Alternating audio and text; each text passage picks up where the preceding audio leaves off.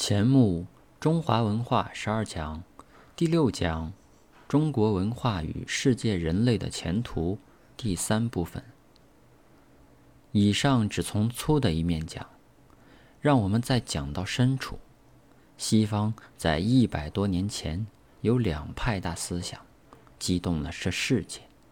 第一派是达尔文的生物进化论，他明白提出了物竞天择。优胜劣败的大铁律，这是不是在提倡斗争呢？胜的便是优，胜的便是优，败的就是劣。不经胜败，则何见优劣？而且既用来说禽兽草木，如蔓草荆棘，岂即是优？名花佳卉，岂即是劣？更严重的是，漫灭了人类与禽兽的界限，要在人类中强分优势，其标准则仅凭竞争而定。如此，则人类宁得有安定之一日。更要的是，“进化”二字，认为生物不断的进化，从一个微生物进化到低级的植物，再进化到动物，进化到脊椎动物。再进化到人类，此有科学证据，真实明白，不能否认。但到了人类，自己有智慧来创造人类自己的文化，不该再跟着植物动物一力相看。浅薄的进化论认为人类也在不断的进步，古不如今，甚至认为百年前绝不如百年后，十年前也不如十年后。此一见解为祸最烈。难道今天我们在电灯光下看书，便一定要比先前在油灯光下看书的进步吗？乘飞机、坐汽车的一定比古人骑马、坐车的进步吗？在使用物质方面是进步了，但并不既是人的进步。中国有孔子，距今已于两千五百年；印度有释迦。和孔子时代差不多，西方有耶稣，回教有穆罕默德，距今都近两千年，难道今天我们人就都比他们进步了吗？一百年后的哲学家、文学家，难道定胜过一百年前的吗？误解了进化论，它的最大病根，教我们认为后一代必定胜过前一代。叫人类尽求向前，永远没有一个站脚点，有太重了物质的，慢视了人类在其他精神方面之成就。第二派思想激动全世界的是马克思的《资本论》。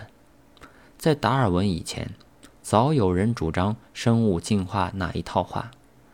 我们不得不说，马克思也受了这方面的影响。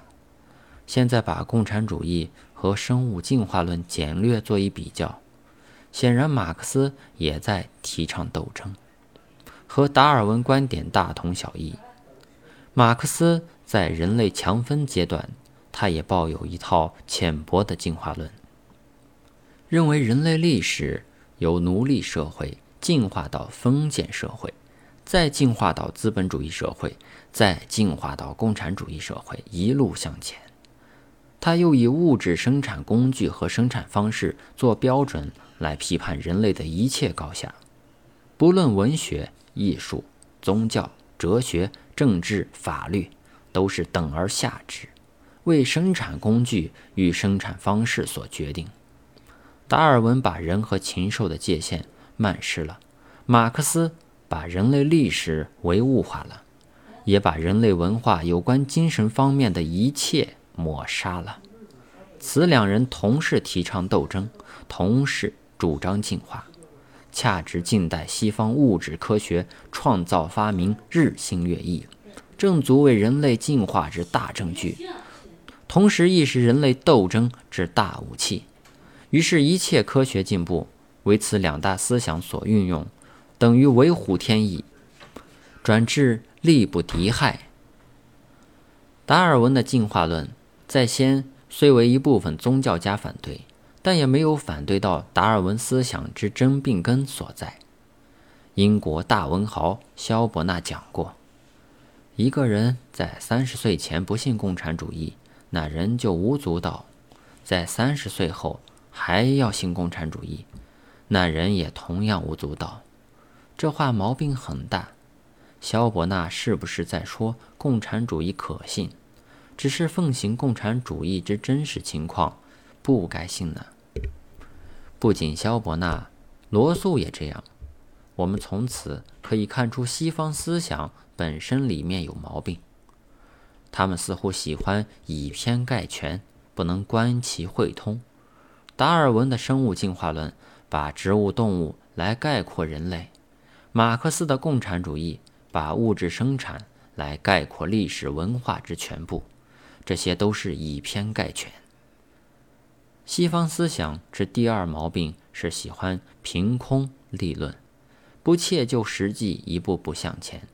西方哲学家都是仅凭一两个观念推广演绎，造成一番大理论，然后再把这番理论应用到现实界，这就出毛病。凭空立论，故意自私，但落到实际则不免空虚。达尔文、马克思两人比较从着实处开始，因此易得耸动。但其以偏概全之病，则为祸更大更深。再从另一方面讲，达尔文思想从生物进化再转到人文进化，马克思从物质生产转到人类历史上之一切人文活动，则依然是一种不切实际之空论。今天的人类似乎应该图穷思变，而究不知从何变起。